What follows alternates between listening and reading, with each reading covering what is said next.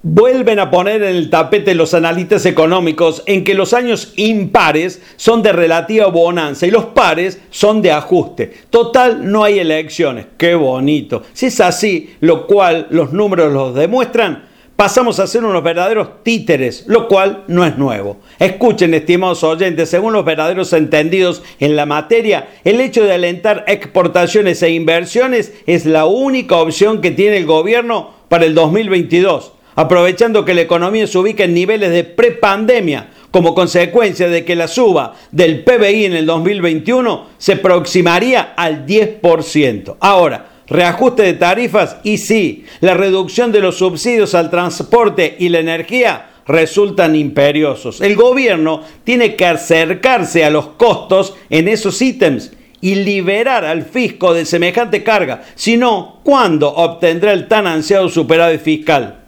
Tres pilares deben funcionar correctamente en una economía. Balanza comercial a favor, reservas y superávit fiscal. Por todo ello es que se insiste en las exportaciones y la inversión que reemplazarían al consumo y al gasto público como los componentes dinámicos de la economía. Que así sea.